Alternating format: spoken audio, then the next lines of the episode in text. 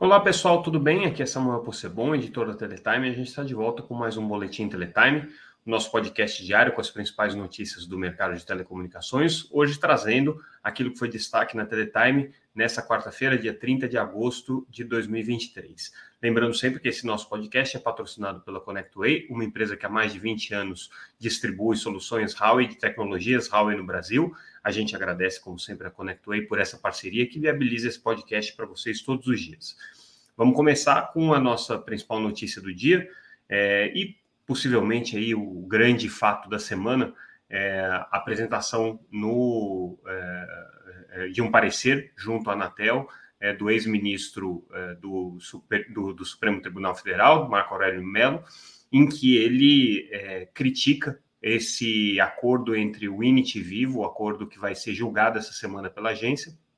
Esse parecer foi encomendado pela Abrintel, Associação Brasileira que representa as empresas de infraestrutura passiva de torres, ou é, as empresas é, torreiras. É, a Abrintel contratou esse parecer porque ela tem é, opinado nesse é, caso relacionado ao INIT e a Vivo. É, a Abrintel entende que esse é um, um, um processo é, que pode gerar uma consolidação no mercado, porque a Winit é uma empresa de torre e a Viva é uma grande consumidora de torre, então o temor da associação é que você tenha a combinação desses dois fatores, gere é, a uma concentração do mercado de torres em favor da, da, da Winit. É, mas, assim, o, o que está por trás do parecer do Marco Aurélio de Mello é uma, é uma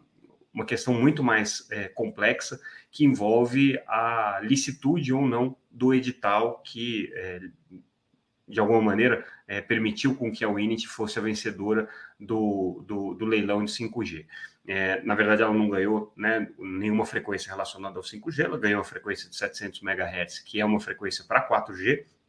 mas foi no contexto daquele leilão. E o leilão tinha uma previsão, como a gente já comentou isso algumas vezes, uma previsão de operadoras de telecomunicações, as grandes operadoras de telecomunicações, não poderiam participar, pelo menos numa primeira rodada, né, para que não houvesse justamente a concentração da faixa de 700 MHz na mão é, dessas empresas que já têm a faixa de 700 MHz. A Vivo está entre essas empresas. Então, TIM, é, Vivo e Claro não poderiam participar é, da disputa pela faixa de 700 MHz. E segundo a análise do Marco Aurélio, é, essa é justamente é, o, a, o espírito do edital. Né? Mesmo que num segundo momento elas pudessem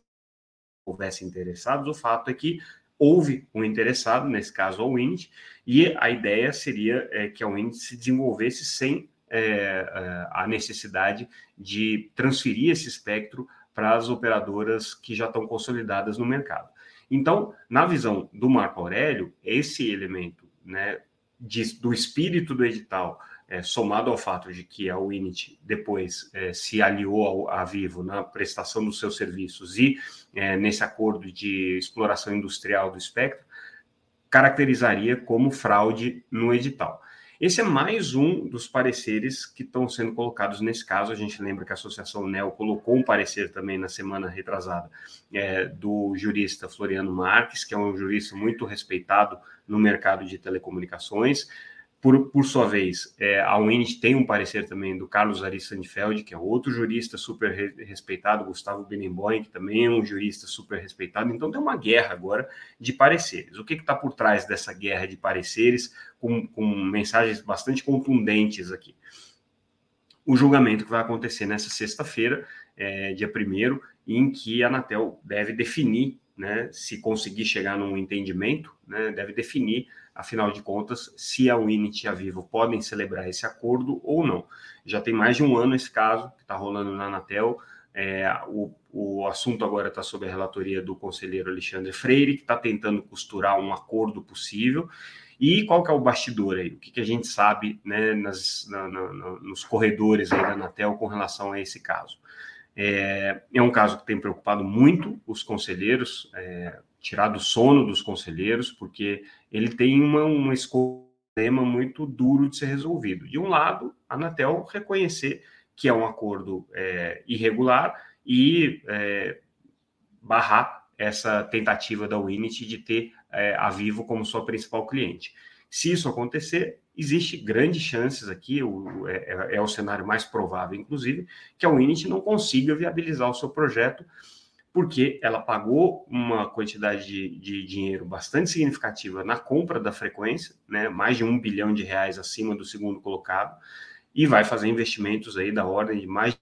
bilhões e meio de reais para colocar as obrigações previstas no edital é, em, em, prática e, e, começar a executar o projeto.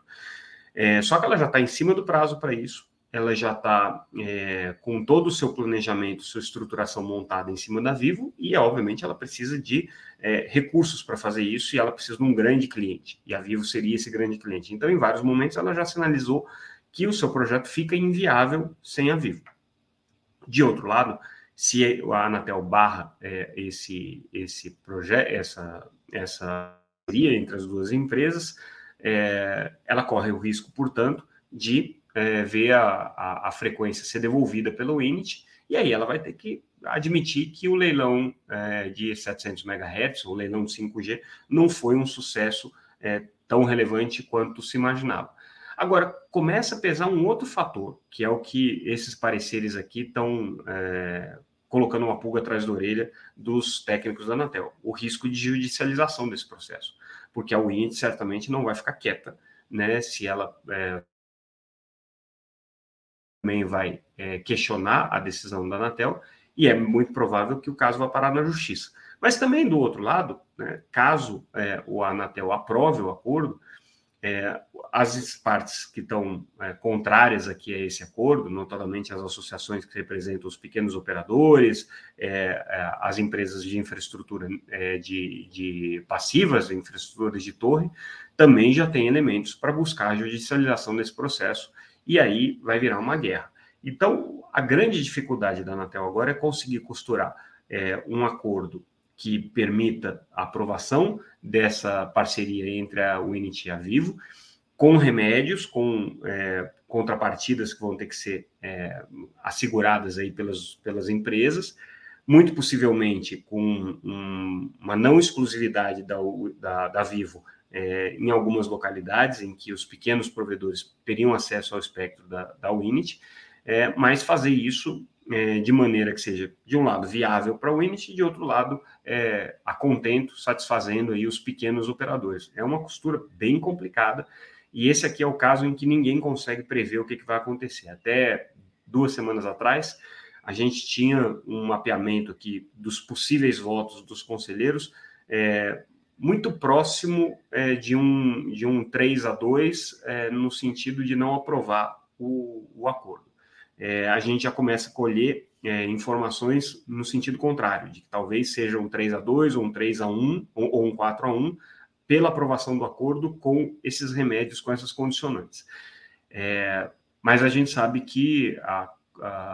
as articulações dos bastidores e apresentação desses pareceres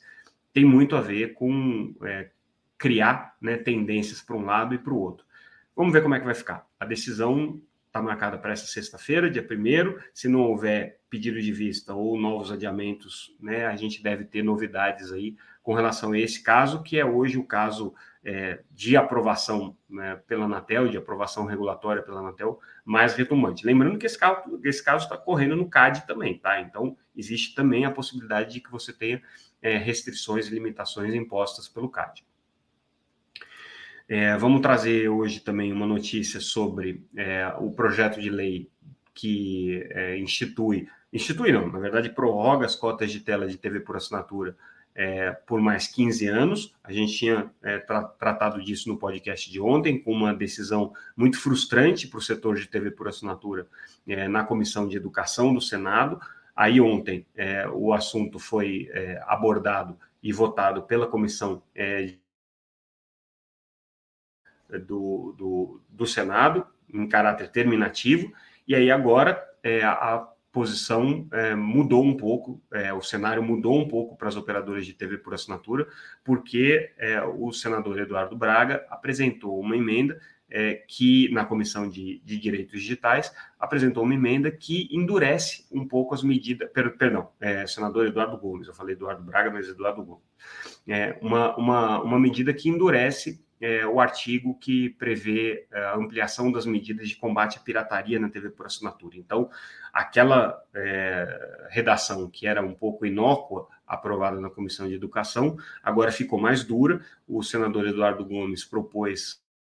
à Ancine ferramentas e instrumentos mais efetivos no combate à pirataria. Lembrando que a Ancine já tem como tarefa é, a promoção do combate à pirataria desde 2001, quando ela foi criada, mas ela não tinha ferramentas é, bem delimitadas e, e, especificadas. Então, agora, essa, essa emenda proposta pelo senador Eduardo Gomes traz essas especificações, então a Anatel, a, a Ancine, pelo, é, é, perdão, é, Ancine passa a ter como competência determinar a suspensão e a cessação de uso não autorizado de obras protegidas, ela vai é, ser a, a, agência responsável por coibir retransmissão, reprodução, acesso e distribuição é, e armazenamento desses conteúdos audiovisuais é, sem direitos autorais autorizados, então, são ferramentas aí um pouco mais duras que deixam o setor de TV por assinatura um pouco mais tranquilo. Essa votação na Comissão de Direitos Digitais é, foi está aprovado no Senado, ele vai para a Câmara, ele precisa ser é, aprovado e sancionado até o dia 12 de setembro, que é quando vencem as cotas, né, as, é, as cotas previstas na Lei 12485, que é a lei de TV por assinatura, vencem é, daqui a duas semanas, e é, a grande expectativa agora é se vai haver ou não alteração na Câmara, porque se houver alteração na Câmara, o texto tem que voltar para o Senado. Se não houver, vai para a sanção. A gente sabe que tem um movimento forte de tentar é, é, barrar, por meio de veto presidencial, esse artigo de combate à pirataria. Existe aí um, uma certa resistência de algumas áreas do governo é, a dar à Ancine esses poderes um pouco mais é, amplos para combater a pirataria audiovisual. Mas a gente reforça, né? Essa é a única, é a única alternativa que existe hoje para você manter um mercado de distribuição de conteúdos por assinatura saudável, porque o Brasil entrou numa espiral aí de, de é,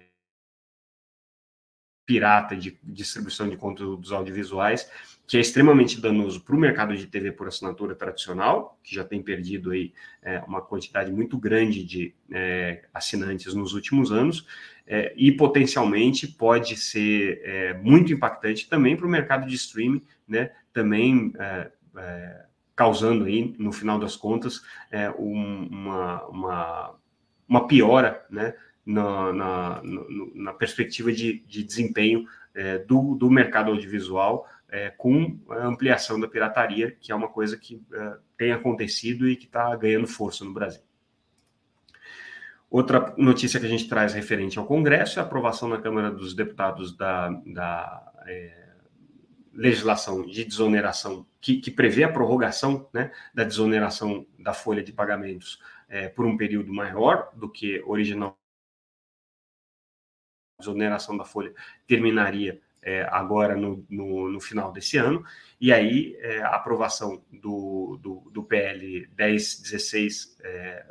relatado pela, pela deputada Dani Ortiz, agora é, consegue é, prorrogar né, a desoneração até 2027. Né, isso aqui é considerado uma vitória dos setores é, que são grandes empregadores, o setor de telecomunicações participa disso através das suas empresas de call center, das empresas é, prestadoras de serviços de rede, que são grandes empregadoras e que articularam, principalmente através da FENINFRA, um, um, um, um, apoio a esse projeto de lei de prorrogação da desoneração da folha, com a argumentação de que isso preserva empregos e garante aí um, equilíbrio de custos é, para o setor, uma vez que se é, voltasse à regra anterior, a regra é, de, de é,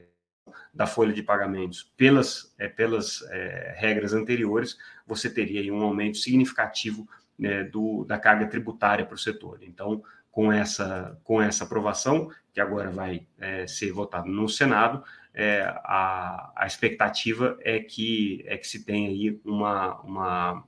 é, uma desoneração é, mais longa e, com isso, um pouco mais de previsibilidade para as empresas do setor. medida muito comemorada pela, pela, por esses setores empregadores, né? São 17 setores aí que estavam bastante articulados com isso, né? E, e agora é, o, o, Senado vai, como houve alterações né, no projeto, o Senado vai reanalisar essas alterações da Câmara, não havendo nenhum tipo de restrição, ele segue para sanção. Vamos acompanhar aqui esse caso, porque ele é muito importante do ponto de vista da, da, do equilíbrio aqui das empresas empregadoras, é, principalmente no setor de telecomunicações,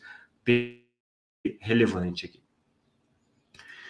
Outra notícia que a gente traz é, é uma manifestação da Anatel é, no, no, no, projeto de lei que é, desidrata, vamos dizer assim, as, as agências reguladoras, o projeto de lei 2263, é, do senador Jorge Cajuru. É, aquele, esse projeto tem é, uma, uma, uma, previsão de tirar das agências reguladoras o poder de outorga, e aí aqui a Anatel se manifestando nesse projeto é, de maneira bastante dura, né, é,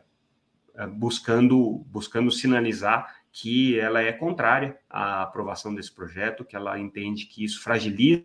papel da agência reguladora e é, criticando é, o, a desvinculação entre a atividade de regular e a atividade de conceder é, autorizações e outorgas é, de exploração dos serviços. Segundo a Anatel, é, um dos instrumentos de regulação é justamente o poder de outorga, né? E se você tira isso da agência, você fragiliza demais o trabalho é, de regulação dos mercados. Então, a Anatel se manifestando aqui formalmente contra esse projeto, né? Ela foi instada a se manifestar e a posição dela é bastante dura aqui, é, contrária a esse projeto. A gente traz também uma entrevista com o presidente é, da QMC, uma das empresas de torre no Brasil, Murilo Almeida, em que ele é, relata né, é, os projetos aqui com investimentos da ordem de 100 milhões de reais que a empresa tem feito. É, e aí o ponto interessante dessa entrevista é, o, é o, a ênfase é, de 5G indoor no Brasil. Segundo ele, é, o Brasil tem adotado 5G indoor num ritmo muito mais acelerado do que foi com 3G e com 4G. É, os projetos, segundo é, o, o, Murilo Almeida, é, são projetos é, cada vez mais consistentes aqui das empresas de telecomunicações é, e, e das, das, operadoras de 5G, no sentido de desenvolver esses mercados, é, o que mostra que o 5G tem uma certa maturidade em relação às gerações anteriores, ou seja, o 5G hoje é, já consegue, já consegue é, focar nichos de mercado que até então não eram cobertos aí pelo mercado de 4G. A gente traz também uma análise aqui sobre o mercado de, é, de, de, de, 5G, uma reportagem que a, a, é, ouviu diferentes fontes né, que participaram de um evento sobre o desenvolvimento do mercado de 5G e que mostram o que até agora é, evoluiu no mercado de 5G no Brasil e o que ainda falta acontecer. A grande preocupação hoje é com a questão da cobertura é, do, do, da, das redes de 5G, que apesar de estarem num ritmo mais intenso do que era previsto pelo edital, é, ainda tem muitas lacunas, natural, com um pouco mais de um ano de mercado de 5G, ainda tem muitas áreas do Brasil que não são cobertas pelo 5G. Também mostra aqui um desafio grande de desenvolver o ecossistema de 5G para redes corporativas, porque depende de articulações de um ecossistema é, mais consistente de, de, é, de empresas é, desenvolvendo esses projetos de 5G corporativo. Mas mostra alguns acertos também, né, no, no sentido de que o 5G hoje tem sido adotado é, pela, pela, por uma parte significativa da população no mercado é, B2C, ou seja, no atendimento direto ao consumidor. Né, o ritmo de adoção tem sido mais elevado do que foi no 4G, é, e é, o, os atributos né, da, das redes de 5G, de velocidade, de latência, estão se mostrando verdadeiros e muitas vezes até é, é, surpreendentes para as operadoras de telecomunicações. Então, essa matéria faz um balanço aí do que, que já aconteceu dentro daquilo que se esperava, né, do 5G e qual que é a realidade que está se colocando as operadoras nesse momento. E aí, como a gente mencionou essa dificuldade do mercado corporativo, é a nossa última notícia do dia, é, a, a BDI, que é a Agência Brasileira de Desenvolvimento Industrial, anunciou ontem é, o projeto do Meta Indústria, que é uma espécie do metaverso da indústria, que na verdade é um laboratório de assistência que a, a, a BDI está desenvolvendo junto com a Nokia é, para dar suporte para as empresas, é, para as indústrias brasileiras, para entenderem o 5G, entenderem o metaverso, entenderem como que essas tecnologias podem ser combinadas e aplicadas à realidade do, do, do, do processo de desenvolvimento e inovação industrial no Brasil. Então, é, esse, esse laboratório vai funcionar como uma espécie de showroom de 5G, mas também para dar suporte aí às empresas que tenham interesse em desenvolver essa tecnologia né, e, que, e que queiram é, passar por um processo é, tecnologias como 5G e como metaverso. Então, é um projeto aí que tem uma, uma, um caráter educativo, um caráter de comunicação, mas também um caráter de consultoria, né, de dar suporte para as empresas que precisem passar por isso, uma iniciativa aí da, da, da BDI, é, que tem justamente esse papel de tentar promover é, a inovação industrial é, e utilizando tecnologia, e tem sido uma das grandes fomentadoras aqui do mercado de é, redes corporativas, redes privativas com tecnologia de telecomunicações, especialmente com 5G. E com isso, pessoal, a gente encerra o nosso boletim Teletime de hoje. Ficamos por aqui. Lembrando que tudo que a gente comentou está disponível lá no site www.teletime.com.br. Vocês podem acessar também a Teletime pelas redes sociais, sempre como arroba Teletime. Por aqui, amanhã a gente volta. Obrigado mais uma vez pela audiência. Tchau, tchau.